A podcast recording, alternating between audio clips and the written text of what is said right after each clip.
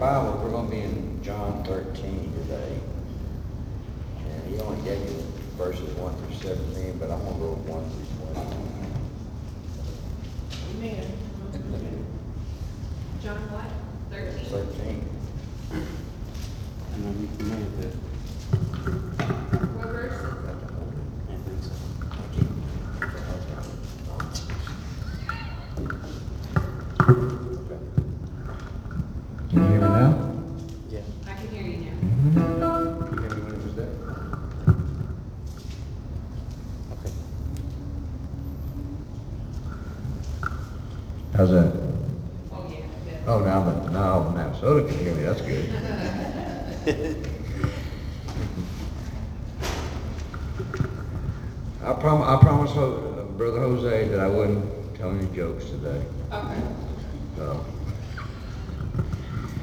You know, as we enter this Easter season of 2022 already, Wow.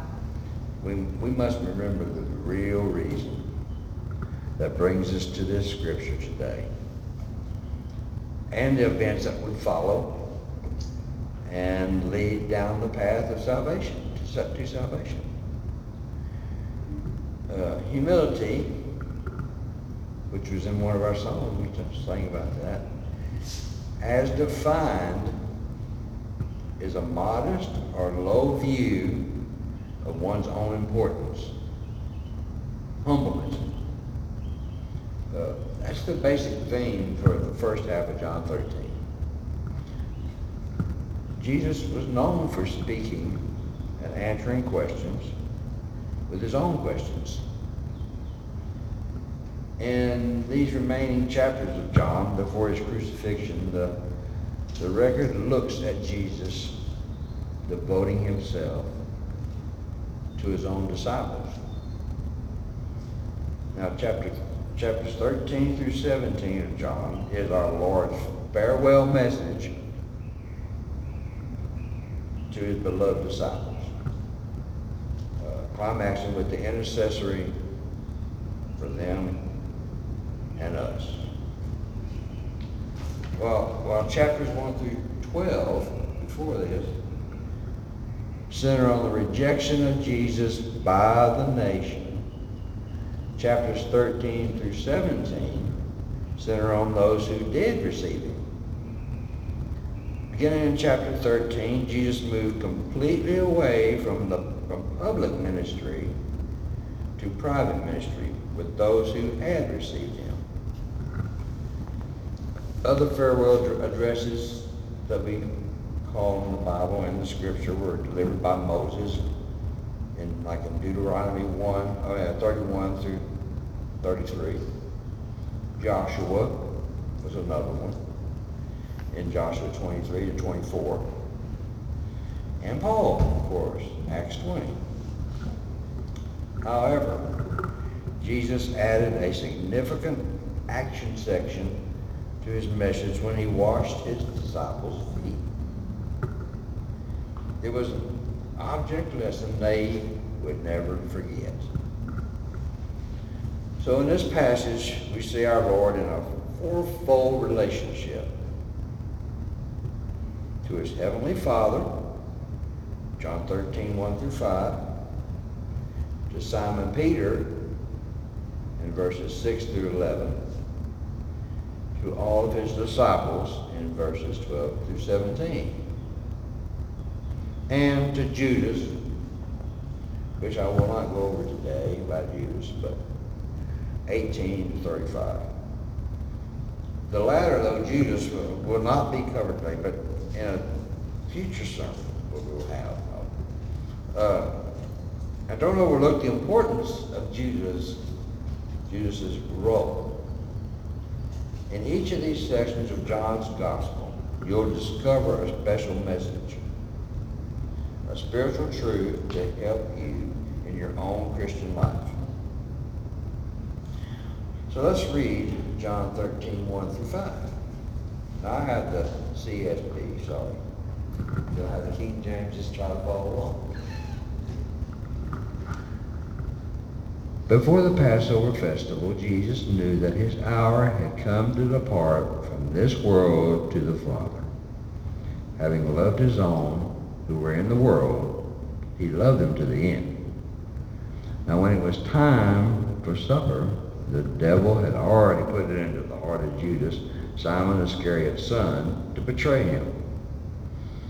Jesus knew that the Father had given everything into his hands, that he had come from God, and that he was going back to God. So he got up from supper, laid aside his outer clothing, took a towel, and tied it around himself. Next, he poured water into a basin and began to wash his disciples' feet and to dry them with the towel, towel tied around him.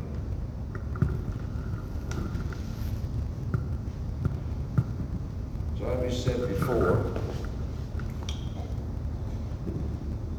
these last chapters in John were spoken by Jesus as a farewell on the night of his betrayal and arrest to communicate his coming legacy to his followers and pray for them. The cross was only one day away. What this, what was this divinely appointed hour? It was the time when he would be glorified through his death, resurrection, and ascension. From the human point of view, it meant suffering, but from the divine point of view, it meant glory. He would soon leave this world and return to the Father who sent him. Jesus having finished his work on earth. John 17, 4. Think about this. When the servant of God is in the will of God, he's immortal until his work is done. They could not even arrest Jesus, let alone kill him, until the right hour had arrived. So at the end of verse 1, to the end means to perfection with perfect love. God loves the world, as we know in John 3.16, and sinners. Matthew 5, 44, 45, Titus 3 and 4, with compassion and common grace, but loves his own with perfect, saving, eternal love. Now, now Jesus knew that Judas would betray him. Judas is mentioned eight times in John's gospel, more than any of the other gospels. Satan had entered into Judas, Luke 22, 3, and now he would give him the necessary thought to bring about the arrest and crucifixion of the Son of God. The word translated put John 13, 2 literally means to throw. It reminds us of the fiery darts of the wicked one in Ephesians 6, 16. Judas was an unbeliever. John 6, 64 through 71. I got the reference. So he didn't have a shield of faith to use to ward off Satan's attacks. And finally, Jesus knew that the Father had given him all things. John 13, 3. This statement parallels John 3, 35. And it also reminds us of Matthew 11, 27. I'm, y'all can look these all up. I'm just giving you some references. Even in his humiliation, our Lord had all things through his Father. He was poor, yet he was rich. Because Jesus knew who he was, where he came from, what he had, and where he was going. He was complete master of the situation. You and I, as believers, know that we were we have been born of God, that we are one day going to God, and that in Christ We all have all things. I have this on my little bookmark. I can do all things through Christ who strengthens me. And at Christ, we, we have all things. Uh, therefore, we ought to be able to follow our Lord's example and serve others. That's what the story's about, serving others. What Jesus knew helped determine what Jesus did. The disciples uh, must have been shocked when they saw their master rise from the supper table, lay aside his outer garments, wrap a towel around, his waist, take a basin of water, and wash their feet. Like, What's this guy doing? Jewish servants did not wash their master's feet, though Gentile slaves might do it. It was a menial task, and yet Jesus did it. It was not a normal procedure in homes of that time. Jesus knew that there was a competitive spirit in the hearts of his disciples, too. Fact, within a few minutes, the men were disputing over which of them were, were the greatest. Uh, you looked at it in Luke 22, 24 through 30. He gave them an unforgivable, unforgettable lesson in humility. And by his actions rebuked their selfishness and pride. The more you think about this scene, more profound it becomes. It certainly is an illustration of what Paul wrote years later in Philippians 2, 1 through 16. Peter must have uh, recalled the event when he wrote his first epistle and urged his readers to be clothed with humility in 1 Peter 5, 5. The Father put all things into the Son's hands. Yet Jesus picked up a towel and a basin. His humility was not born of poverty, but of riches. He was rich, yet he became poor in 2 Corinthians 8, 9. It's remarkable how the Gospel of John reveals the humility of our Lord, even while magnifying his de- deity. The Son can do nothing of himself. For I came down from heaven not to do my own will. My doctrine is not mine, and I seek not mine own glory. The word which ye hear is not mine. His ultimate expression of humility was his death on the cross. Jesus was a sovereign, yet he took the place of a servant. He, he had all things in his hands, yet he picked up a towel. He was Lord and Master, yet he served his followers. It's, it's, it has well been said that humility is not thinking meanly of yourself. Simply not thinking of yourself at all. True, true humility grows out of our relationship with the Father. If our desire is to know and do the Father's will so that we can glorify his name, then we will experience the joy of following Christ's example and serving others. There was an example at my house yesterday. I was out late with my grandson in College Station at the bull riding event. He loves bull riding. He's eight, you know. And so I can get home and get in bed till midnight, you know, on Friday night. So I slept in a little bit. And get up the next morning, I hear all this banging. I said, something wrong here.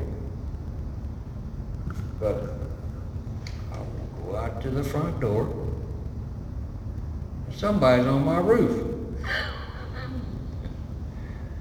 One of the guys from our church in Anderson and the youth minister were cutting the big limb off of my tree to get it off my roof so it doesn't mess up my roof.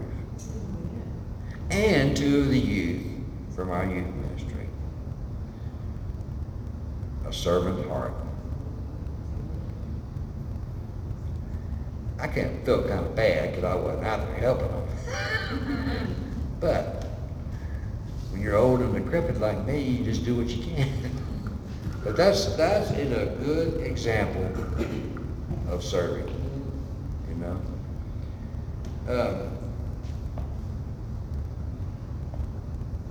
we today, just like the disciples that night, desperately need this lesson in humility. The church is filled with a worldly spirit of competition and, and criticism as believers vie with one another to see who's the greatest. Uh, we're growing in knowledge, but not in grace, which is in 2 Peter 3.18. Humility is the only soil in which the graces root wrote Andrew Murray. The lack of humility is the sufficient explanation of every defeat and failure. Jesus served his disciples because of his humility and because of his love. In the upper room, Jesus ministered in love to his own disciples, and they received what he had to say. The Greek text says he loved them to the uttermost. Okay, let's move on to verses 6 through 11. He came to Simon Peter, who asked him, Lord, are you going to wash my feet? Jesus answered him, What am I doing you don't realize now? But afterward you will understand. You will never wash my feet, Peter said. Jesus replied, If I don't wash you, you have no part with me.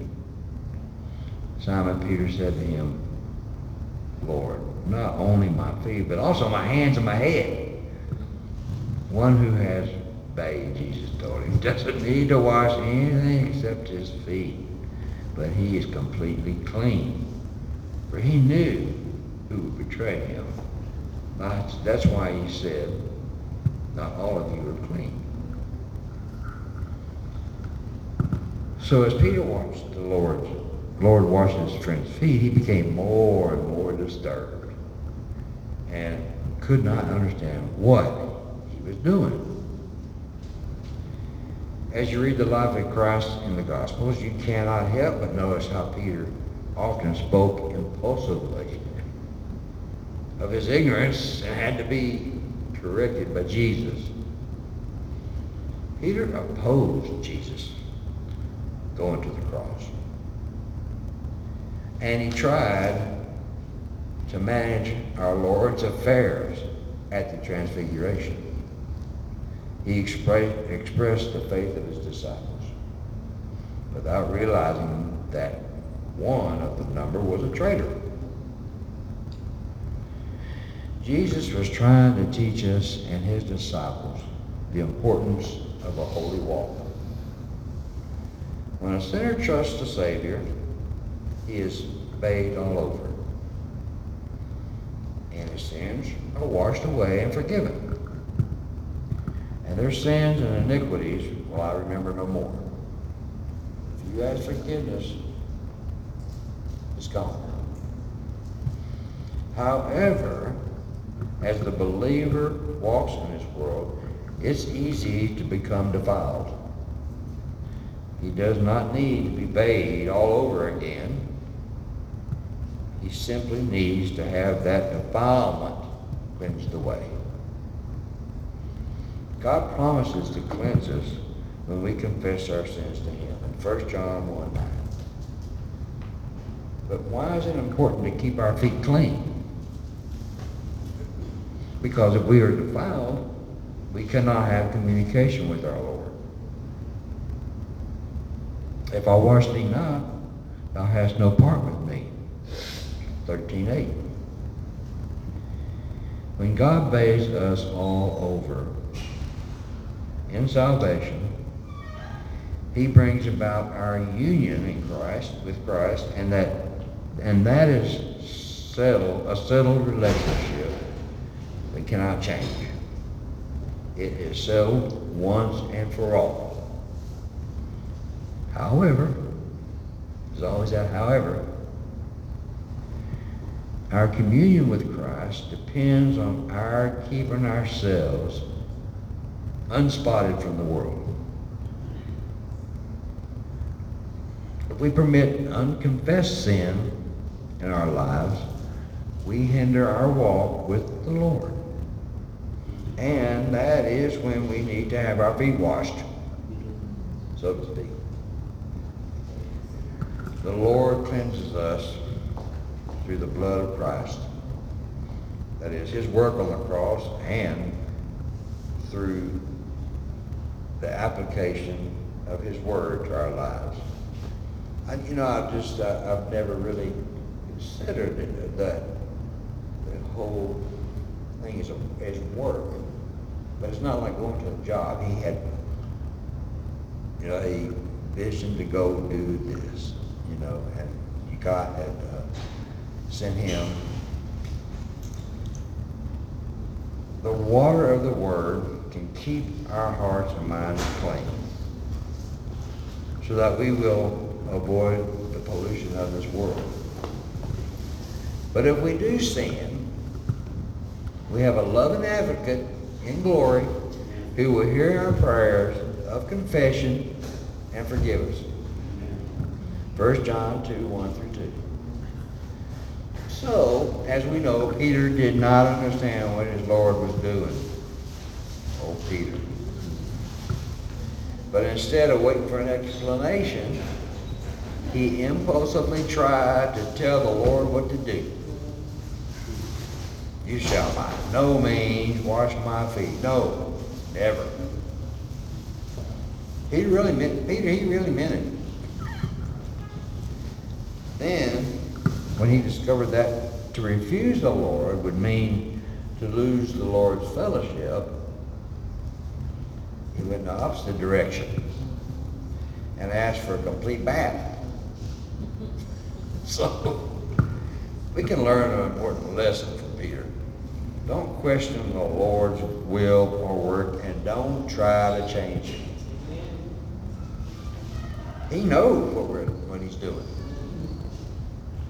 Peter had a difficult time accepting Christ's ministry to him because Peter was not yet ready to minister to the other disciples. It, it takes humility and grace to serve others. But it also takes humility and grace to allow others to serve us. The beautiful thing about a submissive spirit is that it can both give and receive to the glory of God. John was careful to point out that Peter and Judas were in a different relationship with Jesus.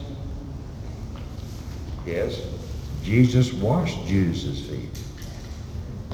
But it did Judas no good because he had not been bathed all over. Some people teach that Judas was a saved man who sinned away his salvation. But that's not what Jesus said. Our Lord made it very clear that Jesus had never been cleansed from his sins and was an unbeliever. You can see that in John 6, 64 through 71. It's a wonderful thing to deepen your fellowship with the Lord. The important thing is to be honest with him and with ourselves and keep our feet clean. Let's read John 13, 12 through 20. When Jesus washed their feet and put on his outer clothing, he reclined again and said to them, you know what I've done for you? You call me teacher and Lord, and you are speaking rightly since that's what I am. So if I, your Lord and teacher, have washed your feet, you also ought to wash another's feet. For I'm giving you an example that you should you also should do just as I have done for you. Truly I tell you, a servant is not greater than his master, and a messenger is not greater than the one who sent him. If you know these things, you are blessed if you do them. I'm not speaking about all of you. I know those I've chosen, but the scripture must be fulfilled. The one who eats my bread has raised his heel against me. I am telling you now before it happens, so that when it does happen, you will believe that I am he. Truly I tell you, whoever receives anyone I send receives me, and the one who receives me receives him who sent me. So the key in verse 17 is, if you know these things, happy are ye if we do them. Here's the important sequence we're going to go over here. Number one, humbleness. Number two, holiness. Then number three, happiness. Happiness is the byproduct of a life that is lived in the will of God. When we humbly serve others, walk in God's paths of holiness, and do what he tells us, then we will enjoy happiness. Jesus asked the disciples they understood what he had done. And it's not likely that they did. So he explained it. He had given them a lesson in humble service, an example for them to follow. The world thinks that happiness is the result of others serving us. But real joy comes when we serve others in the name of Christ. The world's constantly pursuing happiness. But that's like chasing a shadow. It's always going to be beyond our reach. Jesus was their master, so he had every right to command their service. Instead, he served them. He gave them a true example of Christian ministry. On more than one occasion, during the previous three years, he had taught them lessons about humility and service. But now, he had just demonstrated the, the lesson to them. But everything was beginning to fall into place. The servant, slave, is not greater than his master.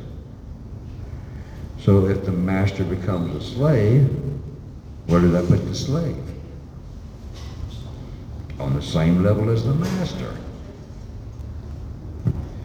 By becoming a servant, our Lord did not push us down. He lifted us up. He dignified sacrifice and service. You must keep in mind that the Romans had no use for humility. And the Greeks despised manual labor. I know a few people like that now. Jesus combined these two when he washed the disciples' feet.